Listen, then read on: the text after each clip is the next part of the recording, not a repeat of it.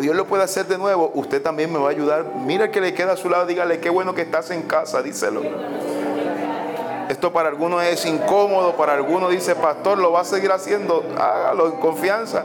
Qué bueno que estás en casa, porque así somos en Vástago. Estamos contentos cada vez que te podemos ver, cada vez que puedes llegar a la casa de Dios.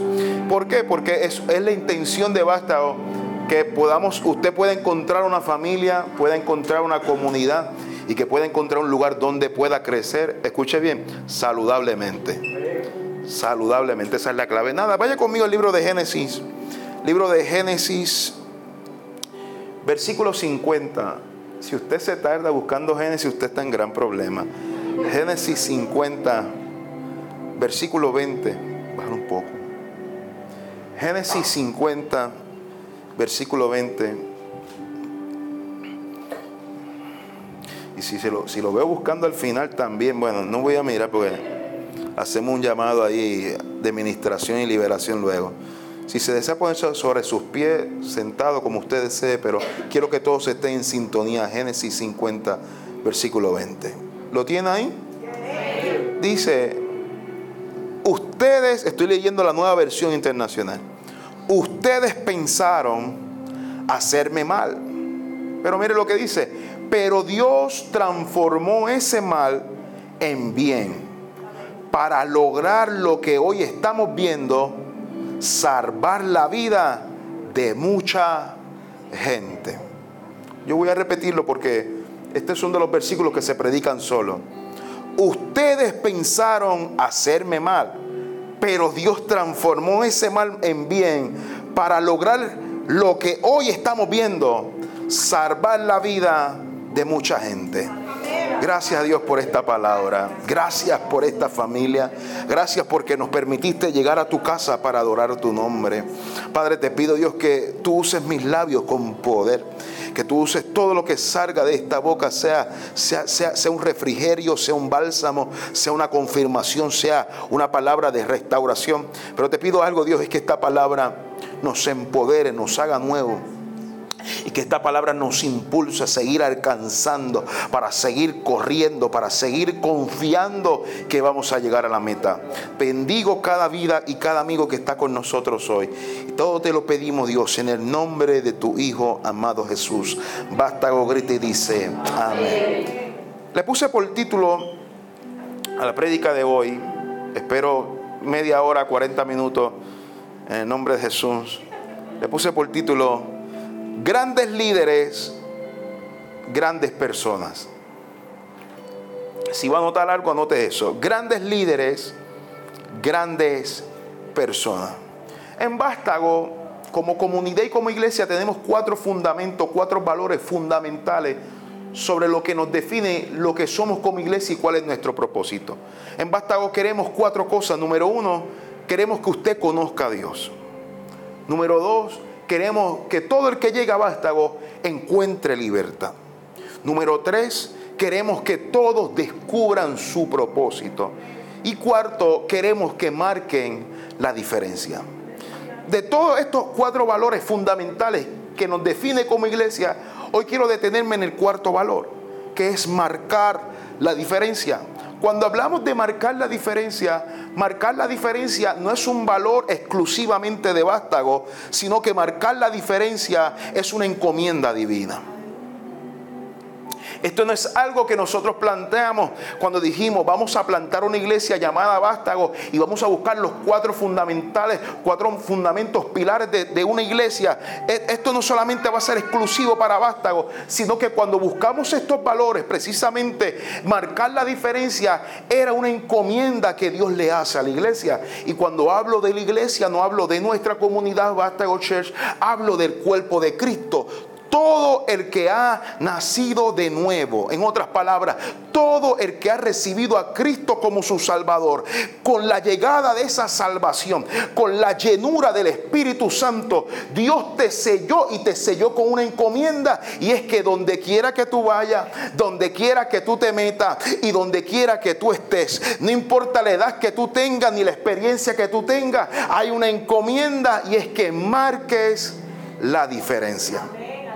So, casi esto no es algo solamente de vástago, no es solamente de los voluntarios, esto es algo de todos los cristianos. ¿Cuántos están listos para marcar la diferencia? Dígame, aunque no sepa lo que se esté metiendo cuando grito examen.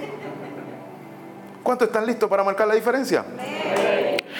posiblemente usted se está haciendo la pregunta, ¿cómo marcó la diferencia? Buscando la respuesta, encontré una respuesta muy simple. Si usted está listo para marcar la diferencia, ¿cuántos están listos para escuchar la respuesta? ¿Cómo yo marco la diferencia? Liderando. Se lo dije, usted no. A, veces cuando el pastor dice, ¿cuántos dicen amén? Piénselo. ¿Por qué? Porque la respuesta para marcar la diferencia es liderando. Yo sé que usted no pensaba que yo iba a decir eso. No, que algo más bajito, porque el título, como que la palabra líder suena muy alto. Suena muy imposible a tus capacidades, a, tu intelecto, a tu trayectoria. No, líder, eso es para unos pocos, pero ¿cómo marcamos la diferencia? Liderando. Vamos a definir lo que es un líder. Líder no es un título. Líder es alguien que inspira, es alguien que guía y es alguien que motiva a otros a alcanzar su propósito de vida. Lo que significa que el vehículo para marcar la diferencia no es un título de líder, sino es tu vida como ejemplo hoy yo quiero desconstruir ese pensamiento que para ser líder usted necesita un título. Usted no necesita un título para ser un líder. Usted necesita su vida como ejemplo. Porque que es un líder es alguien que guía, es alguien que inspira y es alguien que motiva. Es alguien que inspira, es alguien que guía y es alguien que motiva. En ningún momento en la definición de líder se encuentra tener un título. Necesitas inspirar a otro. ¿Con qué? Con tu vida. Necesitas guiar a otro. ¿Con qué? Con tu modelo a seguir. Necesitas guiar a otro. ¿Con qué? Con tu modelo de vida. Por eso, a menudo asociamos la idea de liderazgo con aquellos roles prominentes, con esos títulos muy grandes. Pero hoy yo quiero desafiar ese pensamiento, porque el liderazgo no es algo para unos pocos, no es algo exclusivo para cierto tipo de personas para cierto tipo de, individuos, para cierto tipo de clases de personas. No, liderazgo no es para unos pocos. En realidad, liderazgo es una cualidad que reside en cada uno de nosotros. El hecho de que usted no lo vea, el hecho de que usted no diga, yo no me siento líder, no significa que no exista en usted. Simplemente está esperando que usted lo desarrolle. ¿Cómo? Está esperando que usted despierte esa cualidad que ya Dios puso en usted. Es por eso que Pablo dice, sean imitadores de mí, como yo de Cristo. Él está diciendo, yo soy un líder, yo estoy inspirando, mi vida inspira a otro, mi vida guía a otro, mi vida motiva a otro. Hoy yo quiero hacer una pregunta, ¿su vida motiva a otra gente? ¿Su manera de ser motiva a otros a ser cristiano? Tu manera de, ser como esposo, como esposa, como, como jefe o como empleado, motiva a otros a querer seguirte? Yo sé que es una pregunta que te tira la yugular, pero necesito hacértela. Porque Dios nos llamó a qué? A marcar la diferencia. Por eso hoy yo quiero desafiar ese pensamiento que usted dice, pastor, es que yo necesito el, el título. Y hoy yo necesito que usted entienda que usted no necesita el título. Pastor, no lo veo, no siento que tengo. Usted ya está en usted. Dígale que está a tu lado, ya está en ti solo está esperando que sea desarrollado para que lo aplique en cualquier contexto de su vida. Por eso liderazgo no solamente es en el contexto de iglesia, porque como no depende de un título, el título te limita a una esfera solamente o a un círculo de personas. Cuando usted lo ve como un ejemplo de vida, es donde quiera que usted esté. Por eso, hoy yo quiero que usted desarrolle el líder que hay usted, pero no en el líder de vástago, sino en el líder que Dios quiere que usted sea el ejemplo de vida en cualquier contexto de su vida, sea en el trabajo, sea en el mall, sea en el pulguero, sea en Facebook, sea en Instagram, sea en la universidad, sea en la escuela, sea en BK, sea en church, aunque se esté tardando, tenga paciencia. Necesita ser un modelo, alguien que adora a Dios ahora. Necesitas ser el líder. Pastor, no lo veo, está en ti. Solamente tienes que desarrollarlo. Por eso, hoy yo quiero que usted sepa que tu familia está esperando ese líder. Tu escuela está esperando ese líder. Tu comunidad está esperando ese líder. En tu trabajo están esperando ese líder. En tu barrio están esperando ese líder. Solamente necesito que tú entiendas que tú tienes la capacidad para liderar. Ahora bien, ya que planté la semilla de que tú puedes liderar, la intención de Dios no es que usted sea un simple líder, sino que la intención de Dios es que usted sea un gran líder. Yo estoy, le estoy metiendo más peso a usted. ya usted no esperaba que usted dijera, ah, yo, quiero marcar la diferencia como liderando. No, es que yo no quiero ser de los que está al frente, porque usted se siente cómodo estando atrás.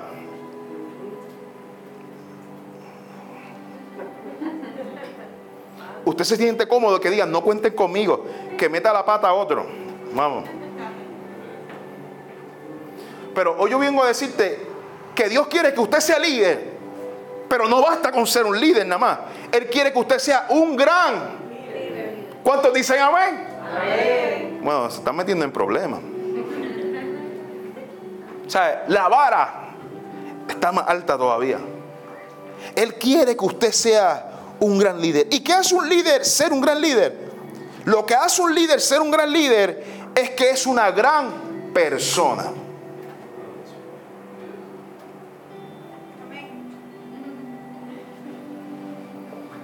Usted pensaba que un gran líder, no, tenés que tener cuántos doctorados, tanto tipo de experiencia. Comienza siendo una gran persona un gran líder es sinónimo a una gran persona. Vamos a usar la vida de José como ejemplo. Cuando leímos Génesis, Génesis 50, versículo 20, disculpe que no inicié explicando de quién estábamos hablando, quien dice esa, esa, esa, esas palabras es José, es el soñador. ¿Se acuerda del soñador que el papá le, le entrega una túnica? ¿Se acuerda? ¿Se acuerda? El gran soñador. So, José en, este, en ese capítulo, es el último capítulo de Génesis, ya José vivió y está viviendo el cumplimiento. Y él está diciendo, todo lo que ustedes planearon para mal, Dios lo usó para bien. Pero con un solo propósito, salvar, fíjese, fíjese a mucha gente. En otras palabras, lo que tú usaste para mal, Dios lo usó para, para bien para mí, para moldearme, para que yo inspire, yo guíe y yo motive a mucha gente. esto es José hablando. José diciendo, necesitamos ser líderes. Porque hay mucha gente esperando por ti. ¿Hay alguien que dice amén? Hay mucha gente esperando tu testimonio de vida. Hay mucha gente esperando que tú, tú, te abras y seas transparente, aún con las caídas, aún con los cortazos que te has dado de la vida, aún con el lodo, el lodo que te quedó. Eh, eh, Dios quiere que tú uses todo eso para salvar a mucha gente. Dios no quiere que usted sea un líder, Dios quiere que usted sea un gran líder. Lo que hacía José, José es considerado uno de los mejores líderes. José es considerado uno de los grandes líderes en la Biblia. Entienda esto, José no solamente era un hombre de Dios, José era un buen administrador. O sea, si, yo buscara y me, me dijeran, pastor, ¿quién tiene un doctorado en administración de empresas en la Biblia? José. El mejor administrador en la Biblia era José. Salomón tenía sabiduría porque se la regaló Dios, era un don. Pero en José ya estaba la habilidad para administrar cosas. Es por eso que a pesar de que lo vende, él, no se enoja con sus hermanos. Y donde quiera que lo metían, él se volvía en el administrador, en el líder. En cada faceta. José era, no solamente era un líder, era, una, era un gran líder. Pero José comprendía que lo que determinaba qué tan alto podía llegar su liderazgo dependía de qué gran persona él fuera en la tierra. José priorizó ser antes que hacer. Lo voy a repetir. José priorizó ser antes que hacer. Y yo creo que aquí está el secreto de nuestra vida como cristianos. Y el secreto para marcar la diferencia en este mundo. Necesitamos entender que no marcamos la diferencia con nuestro título de cristiano, sino marcamos la diferencia siendo cristiano. ¿Cómo? ¿Hay alguien aquí conmigo? ¿Cómo marcamos la diferencia en este mundo? No con el título de lo que yo hago, sino con el título de quién yo soy. ¿Cómo vamos a marcar la diferencia? ¿Cómo vamos a influenciar este mundo? No con lo que decimos, sino con lo que hacemos. ¿Cómo es posible que decimos amamos a todo el mundo, pero con nuestra mirada le decimos no pertenece aquí? ¿Cómo? ¿Cómo esperan que la gente cambie la perspectiva de lo que es la iglesia de Cristo?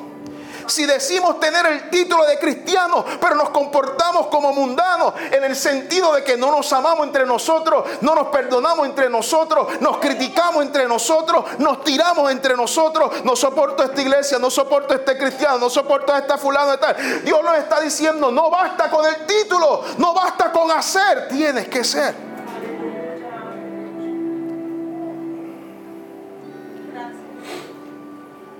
El avivamiento que necesita la iglesia, el que llevamos profetizando en Puerto Rico, va a comenzar a suceder cuando comprendamos cuál es nuestra asignación de vida. No es decirle al mundo que somos cristianos, es comportarnos como tal. Y es difícil, suena simple, suena simple decir, voy a comportarme como tal. Pero José comprendió este principio. Por eso a mí me encanta la historia de José. Porque en la historia de José, antes de Dios hacerle un gran líder, lo hizo una gran persona. Entienda esto. Antes de Dios usarte, te tiene que formar. Hay en día conmigo, ¡auch! Porque queremos que Dios nos use. Queremos tener el título de líderes. Queremos las plataformas, queremos que nos exhiban, queremos la promoción queremos la exposición, pero nos cuesta cuando Dios nos pide formarnos. Por eso la historia de José a mí me fascina, porque antes de Dios hacerle un gran líder, lo hizo una gran persona. Y esta es la realidad de la historia de José. Hay algo que yo aprendí de la historia de José. Cuando buscaba que iba a predicar hoy, empecé, empecé leyendo, estaba leyendo Génesis y me encuentro con la historia de José. Van años que no predico de José. Años largos, largos, largos. Fácilmente como ocho años no predico de José. O sea, le he usado de referencia, pero siempre, siempre veía a José como el hombre, el gran soñador, al que Dios le mostraba que iba a ser un gran líder pero no había aprendido esto que aprendí durante hacía el, sermón en esta semana. Y aprendí algo sobre la historia de José. Y es que con cada sueño, con cada sueño que Dios nos da, cada sueño viene incluido con su propia pesadilla.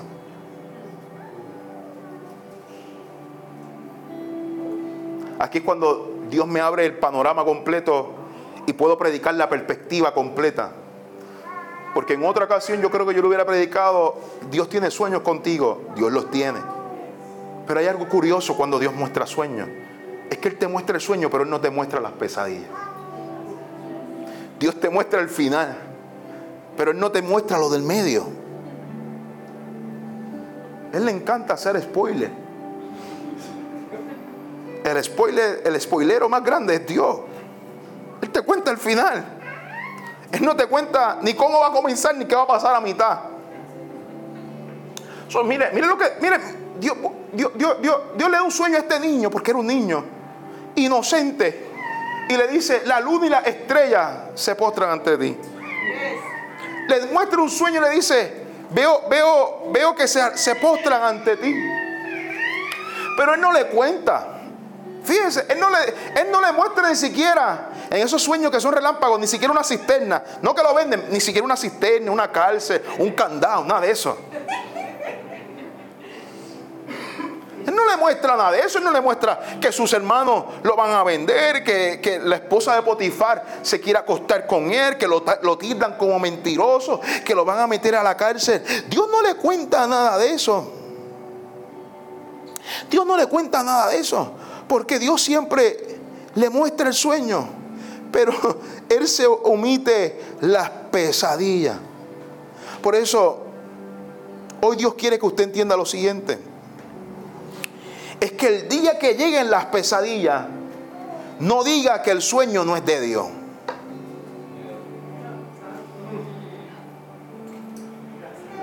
Procéselo, digiéralo, medítelo. Pero aquí yo te acabo de tumbar, la, eh, mira, te tumbé las cartas de todas las excusas. Se te cayeron, te quedaste en nu. Cuando lleguen las pesadillas, no diga que el sueño no es de Dios. Son parte del sueño. Es parte del destino. Yo quisiera decirte que no, pero es parte del destino. Usemos a José de ejemplo. Dios le muestra el sueño, pero no le muestra los procesos. Pero a pesar de todos los procesos, el sueño se cumplió. Y hoy yo vengo a decirte que a pesar de todas esas pesadillas tuyas, el sueño que Dios te mostró, habrá alguien que lo crea, el sueño que Dios te mostró se va a cumplir en el nombre de Jesús.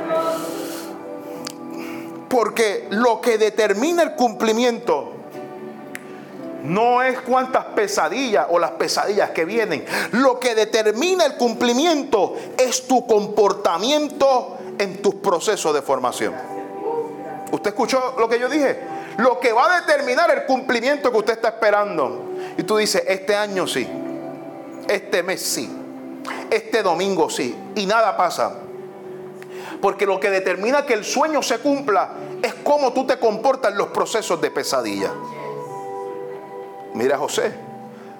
José pudo atrasar el propósito de Dios si en vez, si en vez de aceptar en los procesos se hubiera quejado, hubiese culpado mis hermanos, mi papá me mandó a velarlo. Si no me mandaba a velarlo, yo me quedaba viendo Netflix y no pasaba nada. Él no culpó el sueño que tú me diste, no. Él se comportó, escuche, a la medida del sueño. José demostró ser digno del sueño porque se comportó a la medida del sueño. José no se quejó, José no culpó a nadie, José comenzó a comportarse a la estatura del sueño que Dios le entregó. Le entregó. Él dijo, si Dios me dio el sueño, yo no voy a esperar a que las condiciones sean perfectas para empezar a vivir ese sueño. Uno de los mayores problemas que tenemos es que decimos, yo voy a empezar a vivir el sueño cuando las condiciones sean perfectas.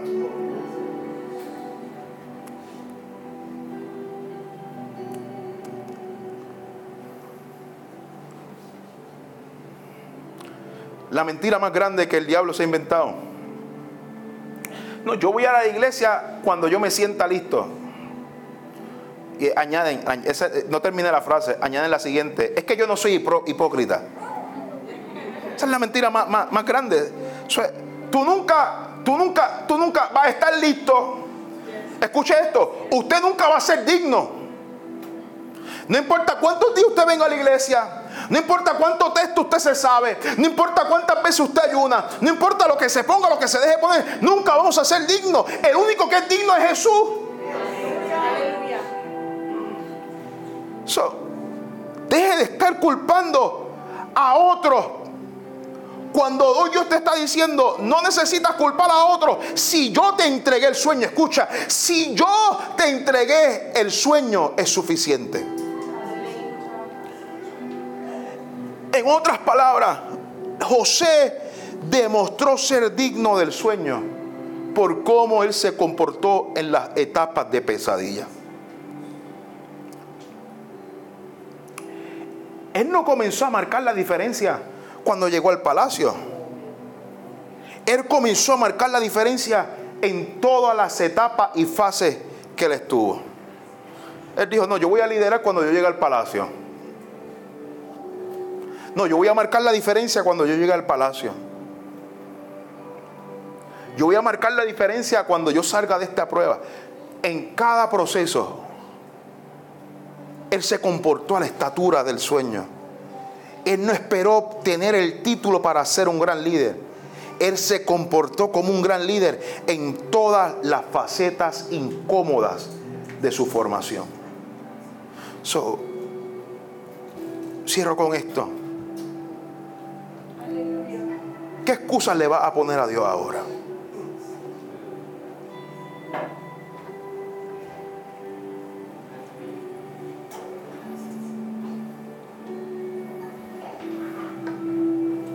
¿Qué excusa? ¿Qué excusa le vas a poner a Dios ahora?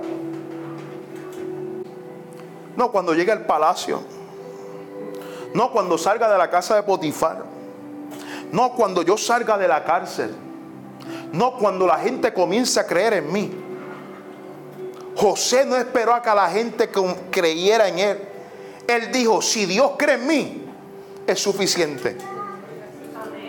Vástago, si Dios cree en ti, es suficiente. la pregunta que hoy Dios te está haciendo hoy, la pregunta que Dios te está haciendo hoy, ¿qué excusa tienes ahora? Estos son los mensajes que a mí me fascinan porque me confrontan a las mentiras que hemos creado nosotros mismos, a los embustes que no hemos creado nosotros mismos. Y decimos, Dios, Dios todavía no. Y Dios quiere, y el que no quiere eres tú. Y Dios dice, voy a hacerlo. Y tú dices, mañana. La semana que viene. Cuando me sienta listo, ready, lista. Dios te dice, lo que va a determinar el cumplimiento. Y quiero que se quede con esto. Es cómo usted se comporta. hoy esta palabra vino a iluminar tu mente vino a darte herramientas para que cuando lleguen las pesadillas, usted diga, esto es parte del sueño. Usted diga, Dios todavía está conmigo. Dios va a perfeccionar esta obra en mí. Dios inició esto, Él me lo entregó, Él me lo dio. Por lo tanto, me voy a comportar a la medida.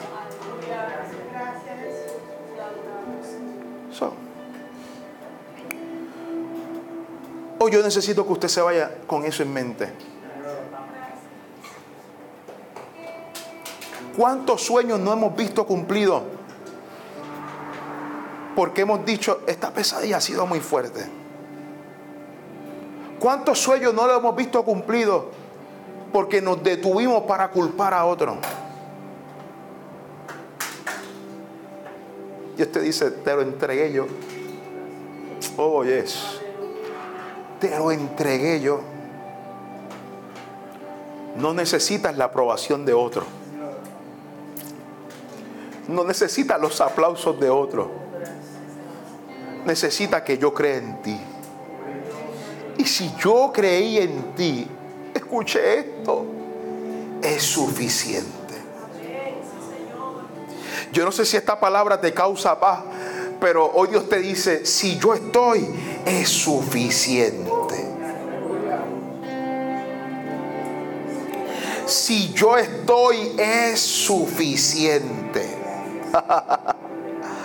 Ahí me causa gozo y alegría saber que si Él está, es suficiente. Eso que ahí donde usted está, yo le invito. A que usted cierre sus ojos. usted sea sincero con Dios. Yo quiero que usted sea sincero con Dios.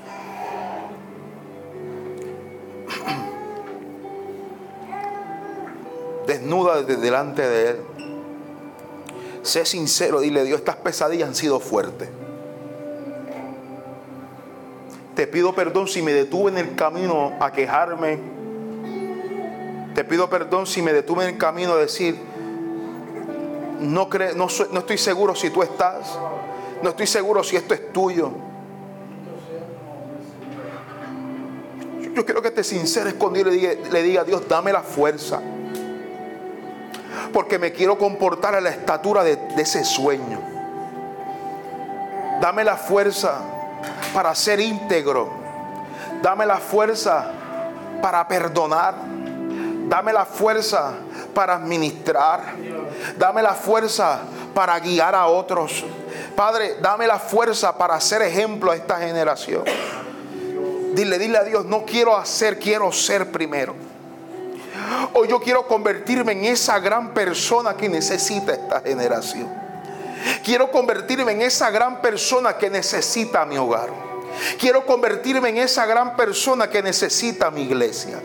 Quiero convertirme en esa gran persona. Pero hoy Dios te, te muestro todo. Te muestro mis heridas, te muestro mis dudas, te, muestro, te muestro mis caídas. Pero algo te pedimos, Dios, es que tú nos hagas, nos haga crecer a la medida del varón perfecto. Padre, hoy yo oro, Dios, por, por cada uno de los que está presente. Hoy yo oro por todos los soñadores que están con nosotros hoy. Hoy yo oro, Dios, por, por, por, los José, que tú les mostraste sueños, sueños grandes. Padre, le diste palabras grandes pero hoy yo te pido, Dios, que ellos no se rindan porque el gigante es grande. Te pido, Dios, que ellos no se rindan porque el desierto está caliente. Te pido, Dios, que ellos no se rindan porque no han recibido el apoyo que ellos estaban esperando. Te pido, Dios, que hoy su fe aumente a tal nivel que ellos le baste decir, si tú estás, si tú estás, si tú estás, es suficiente. Uh, yes, es suficiente. Padre, que esta palabra sea el bálsamo, que esta palabra sea el refrigerio, que esta palabra sea la fuerza que le active el motor de nuevo a su fe para seguir creyendo. Tú estás, tú estás, tú estás. Tú no los abandonaste, tú no la abandonaste, Dios. Oh, Dios te dice, discúlpame si no te mostré todo el panorama. Pero es que te mostré la parte final porque sé que eres capaz de lo vencer cada circunstancia que se presente en tu vida. Eres capaz. Eres capaz. Mi poder está en ti. Mi espíritu está en ti. Mi sangre está en ti. Hoy, hoy, hoy, hoy, hoy esta palabra vino a activar la fe a dos o tres. Hoy aquí. Esta palabra vino a activar los sueños que estaban dormidos. Esta palabra vino a activar los destinos que tú pensaste que no lo ibas a alcanzar. Hoy, hoy se activa de nuevo ese GPS del Espíritu. Vas a caminar de nuevo al destino que yo te prometí. Te quedaste, te paraste, cambiaste de rumbo, pero hoy nuevamente te dirige al destino, al sueño, a la palabra, a la promesa. Oh Espíritu de Dios, gracias. Gracias porque hoy te entregamos nuestras dudas. Hoy te entregamos nuestro ser. Te entregamos nuestro ser. Tómalo, tómalo, tómalo, tómalo, tómalo. Toma, toma, toma nuestro ser. Moldea nuestro corazón, nuestra mente, nuestro espíritu. Oh, Espíritu de Dios, gracias. Gracias. Gracias. Oh, hay lágrimas bajando por el rostro. Y en cada una de esas lágrimas Dios te está diciendo, no he terminado contigo, no he terminado contigo. Eso que estás sintiendo en tu interior es Dios activando de nuevo esos sueños, esos sueños, esas metas, esas cosas que habías dejado en el olvido. Dios nuevamente vuelve a inyectar fe, vuelve a inyectar pasión, vuelve a inyectar a la esperanza, porque perdiste la esperanza. Tendré las capacidades, tendré lo que necesito, tendré cómo, cómo Dios, cómo voy a conseguir el dinero, cómo voy a conseguirle el resultado, Dios, porque cada vez que intento se levantan en contra mía. Y Dios te dice, yo estoy y yo no solamente estoy contigo, te he entregado la capacidad y la habilidad para lograrlo. hoy Dios te está diciendo, te levanto como José para esta generación. Tú eres los que vas a, a demostrar, vas a guiar, vas a motivar a otros con tu ejemplo de vida. Padre, gracias por estos líderes que están aquí hoy en Bastago aunque ellos no se vean como líderes, yo sé que tú los ves como líderes. Padre, te pido Dios que ellos marquen Hola, somos José y Keila y queremos agradecerte por ver y conectar con este mensaje. Quizás hoy tomaste la mejor decisión de tu vida de seguir a Jesús. ¿Qué te parece si hacemos una pequeña oración? Gracias Señor porque moriste por mí. Gracias porque me amaste a mí primero. Escribe mi nombre en el libro de la vida y que me perdones de mis pecados.